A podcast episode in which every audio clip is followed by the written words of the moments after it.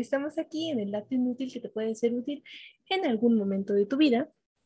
Y bueno, como ustedes lo saben, y si no lo saben porque es la primera vez que nos escuchan, bienvenidos sean. Y bueno, les decía, si no lo saben, el profesor Alejandro Godínez, ya lo conocen. Hola, profe. Hola, Gina. Eh, y su servidora, Gina Medina. Bueno, ambos somos universitarios. Y ustedes dirán, ¿universitarios? Sí, no de cualquier universidad, no, señores, somos universitarios de la Universidad de la Nación. Es que me encanta ese título porque de verdad, o sea, ustedes piensan que es presunción de las personas que estudiamos en la UNAM, pero solamente aquellos que tienen la distinción de estar en la UNAM saben lo pesado que es llevar esa carga en tus hombros porque pues, te van a juzgar como si fueras perfecto. Entonces tienes que estudiar el triple o hasta el cuádruple de cualquier otra persona que estudie tu licenciatura, tu posgrado. Entonces, si ustedes son universitarios, entienden esta pesada carga. Si no lo son y alguna vez pensaron que era presunción, no lo piensen así. O sea, es, es que en alguna ocasión un maestro, yo era nueva en la universidad en ese momento, nos dijo, ¿se les hace pesado? O sea, estábamos a final del semestre. Y volteó y nos dijo, ¿se les hace pesado? Y yo dije, sí.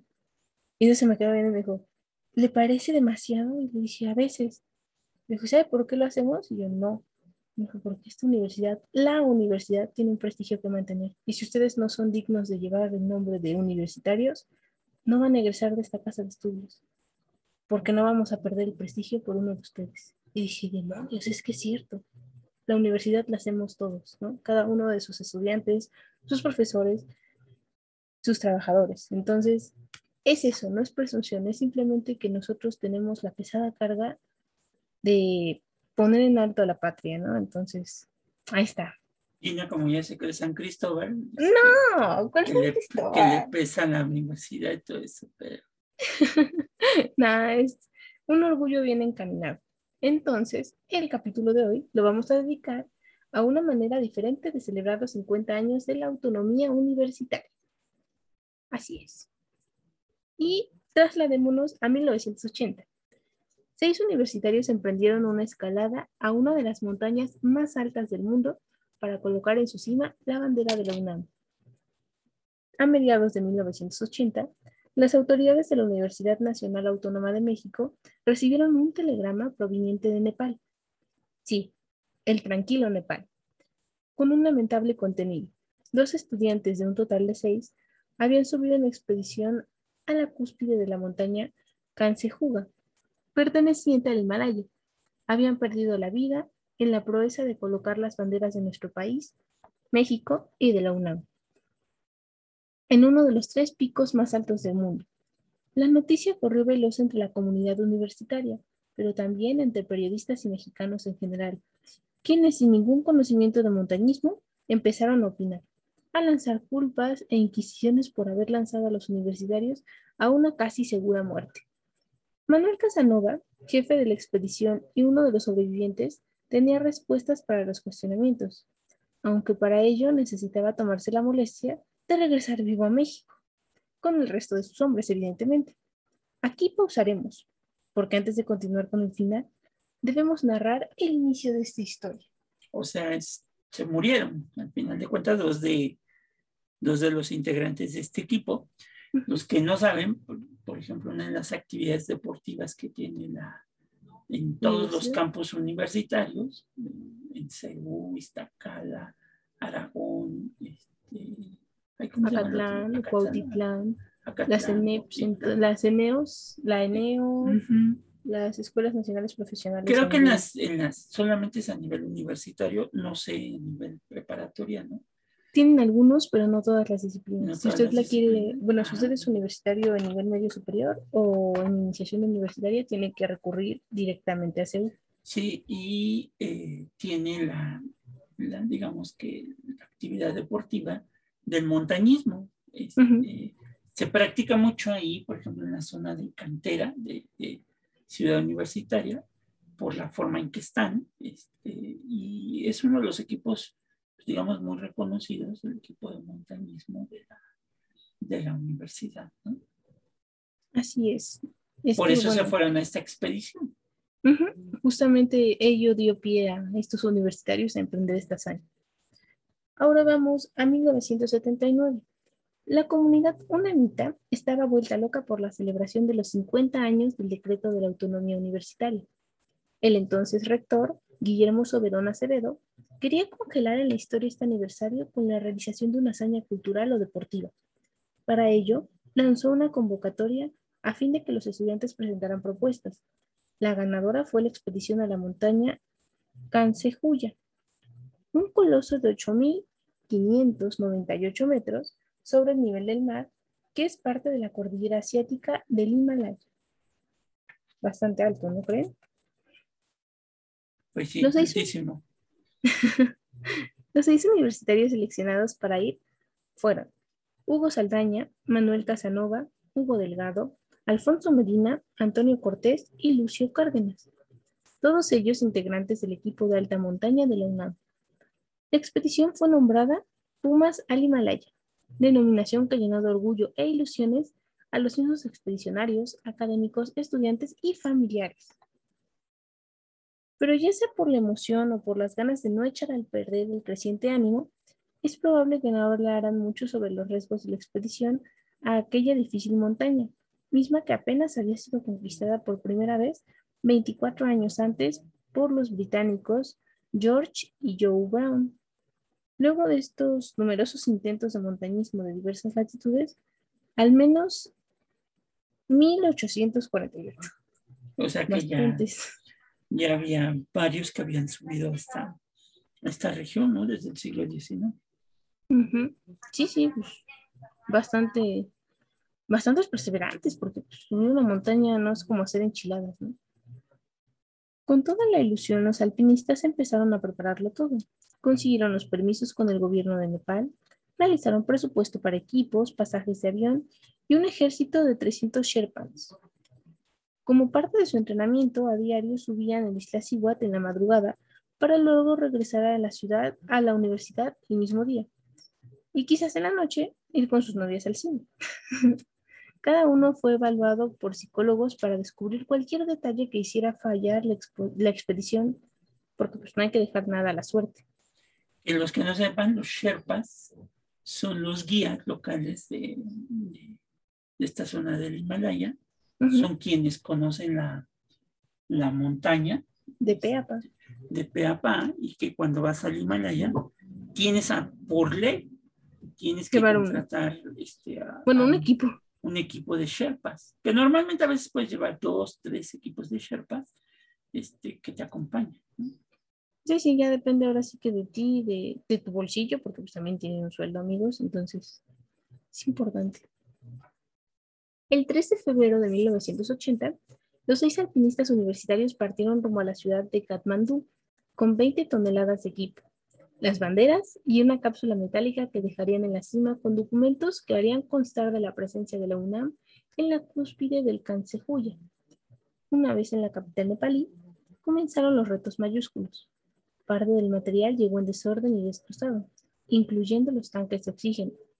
Ahí se enteraron de una expedición de alemanes que se aproximaba para realizar el ascenso a la montaña, por lo que tuvieron que contratar con mucha prisa a los 300 Sherpas. Pues no se los vayan a ganar. ¿no? y, aparte, pues, pues, los alemanes, pues, me imagino que traían mayor presupuesto Que, los, que los mexicanos. ¿no? Claro, es bastante probable. Digo, no nos consta, pero es bastante probable. Y una vez resueltos estos conflictos, iniciaron la caminata hacia el campamento base, trayecto que les tomó 28 días. Ahí instalaron sus tiendas para descansar y reorganizarse para lo que faltaba de la escalada. Pero aquí se presentó un nuevo conflicto. Los 300 Sherpas entraron en huelga amenazando con dejar la expedición. Estaban inconformes con el sueldo prometido. Ay, es que siempre, siempre el dinero es un problema, ¿verdad? Tras un pleito verbal en un idioma que apenas entendían, los mexicanos pudieron convencer a los trabajadores de continuar laborando. Imagínate, ¿no? Porque pues ya estaban en el campamento base y que, está a una altura considerable. Pues ahí te ves. No, me diga eso. Como regresas, ¿no? Sí, sí, subir con ellos es una cosa, pero bajar sin ellos no, ¿qué pasó? además, las barreras del lenguaje, ¿no? Eso pues todavía... porque, los Sherpas pues no hablan inglés, francés, ni, ni español, mucho menos. Entonces, pues hay que comunicarse en idioma Sherpa, no sé cómo, cómo se le llama el idioma, que, a la lengua que hablan los Sherpas, ¿no? No estoy segura de cómo se llama, pero sí debe ser complejo, ¿no? Afortunadamente llegaron a un acuerdo. Y bueno, los días siguientes serían decisivos para lograr el ascenso al primero, segundo y tercer campamento sin morir por congelamiento o mal de montaña. La estrategia era dejar Sherpas y un equipo en cada uno de los tres establecidos a fin de ascender y descender en cada uno de ellos según las necesidades. Es, es una estrategia que se va planeando, ¿no? Ahora sí que ellos que son especialistas saben por qué lo hacen. Sí, porque pues no nada más es subir, uno se asombra cuando sube al cerro del pueblo y se cree el campeón del mundo, pero pues imagínense subir, ¿qué era? Dijiste que eran ocho mil, ocho mil, ¿cuántas hay? Dijo Gina, por ahí que eran ocho mil, 586 metros, o sea. Se dice fácil, pero, pero por ejemplo, para que se hagan una idea, la Ciudad de México está a 1500 metros sobre el nivel del mar.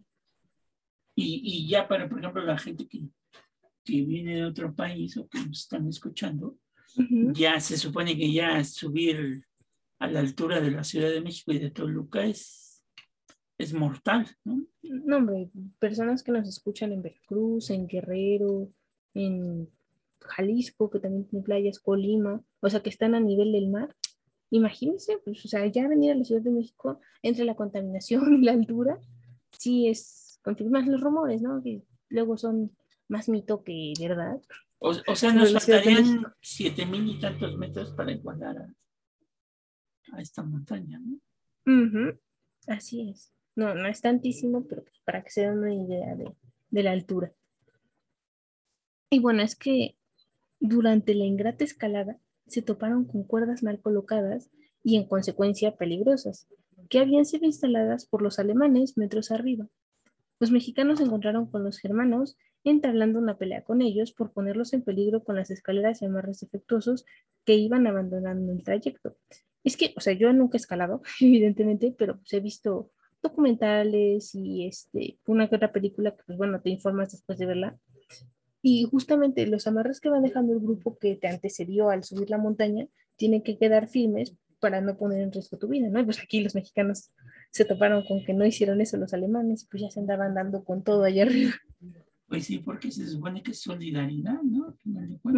Sí, o sea, aquí ya no hablamos de, de, idioma, de nacionalidad, hablamos de humanidad, o sea, es el humano contra la naturaleza al 100%, ¿no? Y bueno, con aire de superioridad, los alpinistas teutones les propusieron a los tsunamitas que abandonaran la misión, porque a su parecer no tenían posibilidades de llegar a la cima e incluso les propusieron que les regalaran el equipo que llevaban. ¡Qué descaro! Encajosillos, encajosillos. Ah, sí. Yo no, no quiero con esto decir que todos las animales sean iguales, este tampoco todos los mexicanos. Sí, este grupo de alpinistas. Siempre, siempre hay gente mala leche. Sí. Como no importa. como dicen en mi pueblo, perdón por lo que voy a decir, cabrones en cajos por 20 pesos. Sí, o sea, sin importar la nacionalidad, el color, el color, la etnia, tu edad, siempre hay gente así. Así que no se espante, ¿no? La propuesta evidentemente indignó a nuestros connacionales y por supuesto la rechazaron. Cada escuadrón de montañistas se fue refunfuñando para su respectivo camino. Claro, es que ya no quieres ni perder fuerzas, ¿no? Ahora sí, es llegar el todo por el todo, ya te picaron el orgullo. Cuando al fin instalaron el tercer y penúltimo campamento, ubicado a nada más y nada menos que 7.300 metros sobre el nivel del mar, Manuel Casanova, líder del equipo, empezó a sentir fatiga, náuseas, mareos y dolor de cabeza. En resumen, el mal de montaña por lo que tuvo que ser bajado al campamento, al campamento 2. Esto obviamente pues lo dejó descartado para subir a la fase final, es decir, al cuarto campamento y de ahí a la punta del Cancejuya. Es que bueno, si te da mal de montaña, evidentemente ya no puedes volver, te tienen que regresar y pues ya. Algunos dicen que, por ejemplo, con chocolate, este, bueno, en montañas como estas, igual, o, o el popo, quienes han subido. Eh, normalmente a quien le da el mal de montaña le dan a veces un chocolate para recuperar este, energía, ¿no? Sí, sí. Sí, también depende, ahora sí que le digo, depende de la persona, de su situación emocional. O sea, eso que hicieron de analizarlo psicológicamente va relacionado con eso, porque pues, subir a la montaña. Por eso hay que tener respeto a las montañas, así como se, se, respeta el mar, se respetan las cuevas, todo. Hay que tenerle respeto a las montañas, porque no, no cualquiera puede subir a una montaña. Si a ustedes les gusta mucho practicar las caminatas al aire libre, en el campo, eso, y ven que hay una montaña, pues aunque sea un cerrito muy pequeñito, este, pues tenganle respeto. Sí, o sea, puedes subir, pero ya no vas a bajar. Hay que tenerle respeto. No olvidemos que el hecho de ser el depredador más fuerte del mundo, por nuestros conocimientos y habilidades adquiridas a través de millones de años, tenemos que perderle el respeto al mundo. Claro que no, porque simplemente la Tierra ha vivido más que la especie humana, entonces hay que tenerle respeto. Así que los elegidos para hacer el último ascenso fueron Hugo Saldaña, Alfonso Mediana y el Sherpa especializado John Ringe. Bueno, no estoy segura de que lo pronuncie bien, pero así a mi buen español lo leí. Con una cámara fotográfica provista de un potente lente, los universitarios se quedaron en el campamento 3, y fueron siguiendo la escalada de sus compañeros rumbo al cuarto campamento hasta perderlos de vista. Por muchas horas esperaron alguna comunicación de Saldaña Medina. Ni siquiera la más difusa voz. Empezaron a temer lo peor. Lucio Cárdenas salió en busca de sus amigos, topándose solo con el Sherpa, quien descendió porque presentaba congelamiento en brazos y piernas. El Sherpa le informó a Lucio que Hugo Saldaña y Alfonso Medina se le adelantaron para llegar a la cima y que él no pudo seguirlos porque empezaba a tener fuertes malestares de montaña. Así que estableció poco arriba del cuarto campamento que para esperar a los mexicanos, pero pues estos no regresaron. Así que el nativo tomó la decisión de bajar sin ellos para salvar su propia vida. Fíjense, es un Sherpa que se supone que están adecuados para para están aclimatados. aguantar las condiciones climatológicas, pero pues este no aguantó. Y acuérdense que, que, por ejemplo, si, si el factor de congelamiento en brazos y piernas ya empieza a ser más fuerte, este... Los puedes perder. Puedes perderlos, o sea, se te gangrena los, los, las articulaciones y puedes perder. Hay muchos alpinistas. Yo en algún momento conocí a un amigo que, ahora sí que el primo de un amigo, que, que era este, eh, amigo de Carlos Carsorio, que es un alpinista mexicano muy famoso de estos años, de los 80, fue de los primeros en subir a, a, los Himalayas, este, y él ya no tenía un dedo, lo había perdido y lo perdió solamente por recargarse en una piedra el factor congelamiento le congeló de inmediato, trayendo el guante, ¿eh? o sea, imagínense, trayendo el guante este, y le congeló este, dedo. Y, el menique. Exacto, el menique, y lo perdió. No, es que... Hagan de cuenta que se le quedó pegado ahí, o sea, se quedó pegado ahí. la montaña se quedó con su dedo. Con su dedo.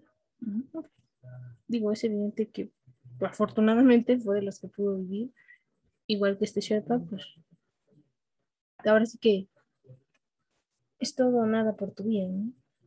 Al encarar a la muerte, pues qué más se puede hacer. Y al llegar el Sherpa, eh, pues Lucio y al campamento, bueno, llegaron al campamento 3 Lucio y el Sherpa. Este se comunicó por radio con Manuel Casanova para pedirle autorización e ir en busca de los universitarios desaparecidos. Con mucha resistencia, Manuel aceptó. Lucio llegó más arriba del campamento 4. Desde ahí tenía una vista clara de la cima del Cancecuya, pero no vio ni rastro de sus compañeros. Así que regresó al campamento 3 con toda la tristeza encima, sabiendo que muy probablemente sus amigos ya estaban muertos. Al enterarse, Manuel hizo cálculos. Supo que era casi seguro que Hugo y Alfonso hubieran muerto, probablemente porque se perdieron de regreso. Así que tomó la difícil decisión de no mandar a más gente en busca de los universitarios desaparecidos en la cima y decidió iniciar el descenso antes de que hubiera más pérdidas de vidas humanas. Una vez en la falda de la montaña y entre llantos contenidos por días, grabaron en una piedra con los, los nombres de los dos universitarios fallecidos en la escalada e incluso los alemanes dieron el pésame a los mexicanos sobrevivientes. Infestados de parásitos en todo el cuerpo, Manuel Casanova y su equipo mandaron un telegrama a la UNAM con la triste noticia. Y es que, bueno, pues es difícil, ¿no? Perder a un amigo, pero perderlo en una hazaña así debe ser más duro de llevar. Y ahí está la foto, ¿no? Digo, la vamos a subir, pero ahí está la foto donde se ve la roca este, con una cruz que se puso ahí en, en el, ¿qué es? Campamento 3, fue donde se puso, ¿no? Campamento 3, sí. Y bueno, días después llegaron a Katmandú el hermano y la novia de Hugo y Alfonso, respectivamente, siendo ella la que mostró más enojo con los sobrevivientes, acusándolos de negligentes, de dejar a sus compañeros morir. Ante esto, Manuel entregó a la mujer los cassettes de las grabaciones de radio del momento más crítico en esos cassettes. De esos cassettes no se vuelve ah, a saber nada. Sí, bueno, o sea, eso sí es que quedé en shock, ¿no? Es, es difícil, es que ellos también debieron haber sentido un dolor bárbaro, pues acabas de perder a tu amigo, ¿no? Tu compañero, pudiste ser tú, y que te digan eso te hace pensar todavía el doble de, ¿y si fui yo? ¿Y si hubiera sido yo? Y es que hay las condiciones, pues es, pues es adaptarte o adaptarte, no hay de otra, ¿no? Sí, sí, exactamente, es el espíritu de sobrevivencia. No, no puedes echarle la culpa de negligente a alguien. No, no, claro que no. O sea, solamente tendrías que haber estado en esas circunstancias para saber lo que te tocaba. ¿no? Ya en México, la prensa se les fue encima durante una conferencia en la ciudad universitaria, donde los montañistas sobrevivientes darían respuesta a las preguntas de los reporteros. El cuestionamiento principal fue por qué no mandaron un helicóptero a rescatar a Hugo y Alfonso, los inexpertos periodistas no sabían que no puede haber rescates aéreos a más allá de 8.000 metros sobre el nivel del mar. Eso habla de noticias amarillistas porque, bueno, les decimos, este es un tema especializado, no cualquiera puede hacer este trabajo y pues obviamente si llegas con este tipo de preguntas, entonces ahí es donde tú te preguntas si de verdad estos periodistas pueden llamarse periodistas. Viejo montañista que estaba escuchando las preguntas y las respuestas levantó la voz. Les dijo a los, a los comunicadores que no entendían nada al alpinismo. Dicho esto, les mostró su propia, sus propias manos con los dedos mutilados, tras una escalada hecha hacía varios años. Los reparteros se callaron y no hicieron más preguntas. Por el testimonio del Sherpa sobreviviente, es de suponerse que Hugo y Alfonso sí colocaron las banderas de México y la UNAM en la cima del Cuya, así como la cápsula metálica que llevaban consigo para celebrar los 50 años de la autonomía universitaria. Pero bueno, pues justamente es eso, ¿no? Si no sabes, pues solamente queda el silencio. Y pues tristemente no hubo alguien que, que pues a lo mejor sí tomaron ellos fotos, pero pues se las llevaron con ellos. Se, se, quedaron allá en el Canchenjuga, este, o Cancenjuga, no sabemos cómo es se que, pronuncia. ¿cómo se pronuncia? Este, pero este, si alguien anda por allá este, y encuentra la cápsula, este, pues sepan que es por los 50 años de la, de la autonomía universitaria. Y pues solamente quien se dedica a esto, Gina, pues sabe los riesgos que se corren al subir una montaña de tanta altitud. Este, sabemos que muchos, pues hay muchos cuerpos. Si aquí, cuando alguien queda accidentado o que fallece en, en el lista, en el Iztaccíhuatl, en el Popocatépetl, en el Nevado, bueno, en el Nevado todavía, porque ya hay como carreteritas mm. que, que sí te llevan, pero por ejemplo, en Iztaccíhuatl no hay así como que muchas carreteritas. Eh, ah, en el Pico de Orizaba. Mm, también. Este, se han quedado los cuerpos allá arriba, ¿no? Ya es muy difícil sobre todo cuando hay nevadas en, la montaña. Es imposible encontrarlos. Es imposible encontrarlos hasta que empieza a deshielar, este, se empiezan a encontrar estos cadáveres. Ahora imagínense en el Himalaya, no, pues. este, la gran cantidad de nieve que, cae en, en, estos espacios, pues seguramente los cuerpos de estos dos universitarios, este, de Hugo y Alfonso, pues se quedaron ahí arriba en la cima de la montaña este, con la cápsula y la bandera. Como les digo, no se sabe, se piensa que, que como llevaban todo esto, pues sí lograron poner la bandera de México y de la UNAM hay ahora también una, eh, una alpinista mexicana que está teniendo mucho, mucha, mucha difusión en,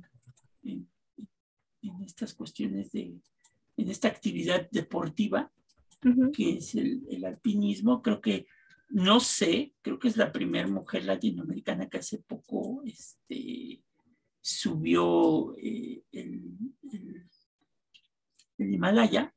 Este, se llama creo que Brenda Abundes, déjenme ver si, si, si es este, el, nombre, el nombre de esta, de esta alpinista mexicana, pero ya antes era una, una, eh, este, una actividad que solamente pues, estaba abocada a los, a las, este, a, los hombres, ¿no?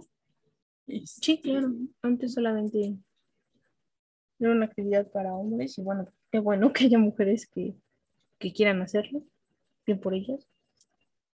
Y, y qué bueno, pues si ustedes quieren en algún momento este, hacer este tipo de deporte, deben de saber este, pues, que es un deporte, es un deporte extremo. Entonces, este, eh, pues que deben de tener la conciencia de lo que lo que puede pasar cuando suben este, a estas partes del mundo, ¿no?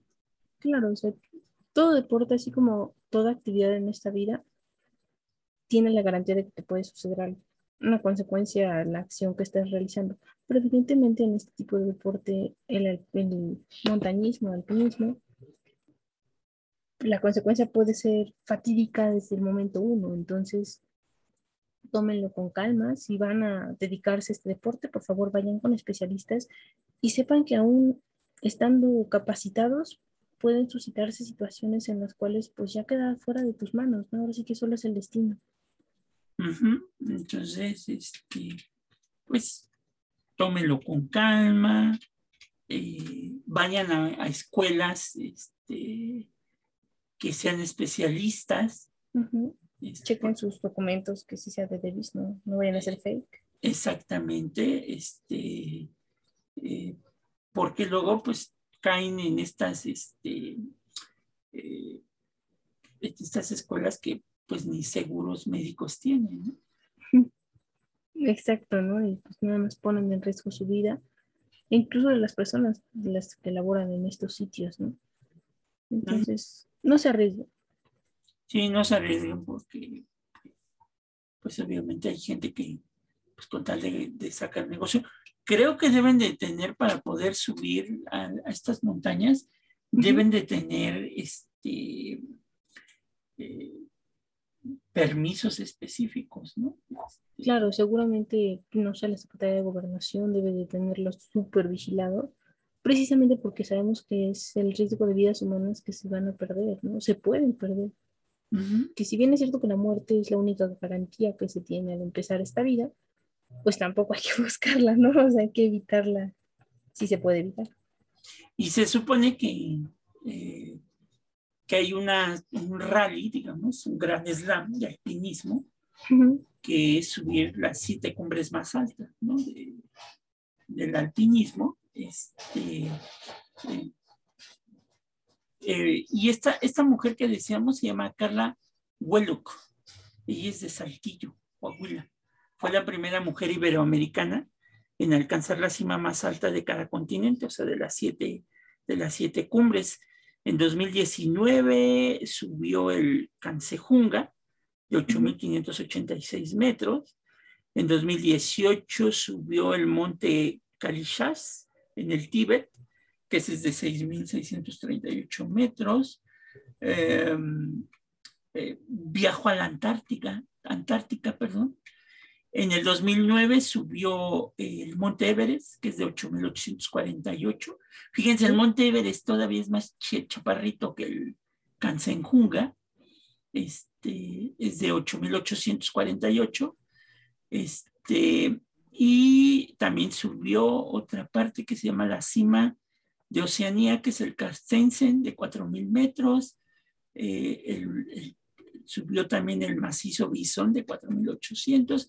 Y así en Tanzania subió el monte Kilimanjaro de 5.000 metros y, y, así sucesivamente ha subido, ha subido esta, esta famosa ruta. Entonces, pues si les interesa en algún momento, pues, pues pueden subirla, ¿no? Hombre, incluso ella es conferencista, es este, una empresaria, conferencista, montañista, consultora. Ahora sí que después de haber subido las, que las siete montañas más altas del mundo se rindieran a sus pies. Y aparte de, de, ser montañista, pues debes de tener mucho presupuesto para, claro. para poder pagarte el viaje a Nepal y de ahí a... Lo que decíamos, el avión Sherpas y de vuelta, todo los eso. sherpas, los tanques de oxígeno. Sí, no es prácticamente cosa. es ¿no? tu vida. o sea, sí, sí. Se requiere un presupuesto bárbaro.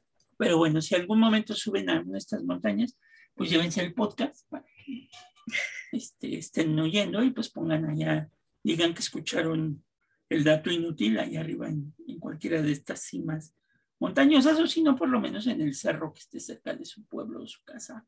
Sí, sí. Este, o ya de perdiz la torre latinoamericana. ¿no? La intención es la que cuenta, ¿no? Llevar este podcast a las alturas. Y pues bueno, este, yo creo que en honor a los, a los compañeros universitarios, este, pues tendríamos que dejarles este episodio, en este episodio esto, que es muy famoso para todos los universitarios, ¿no?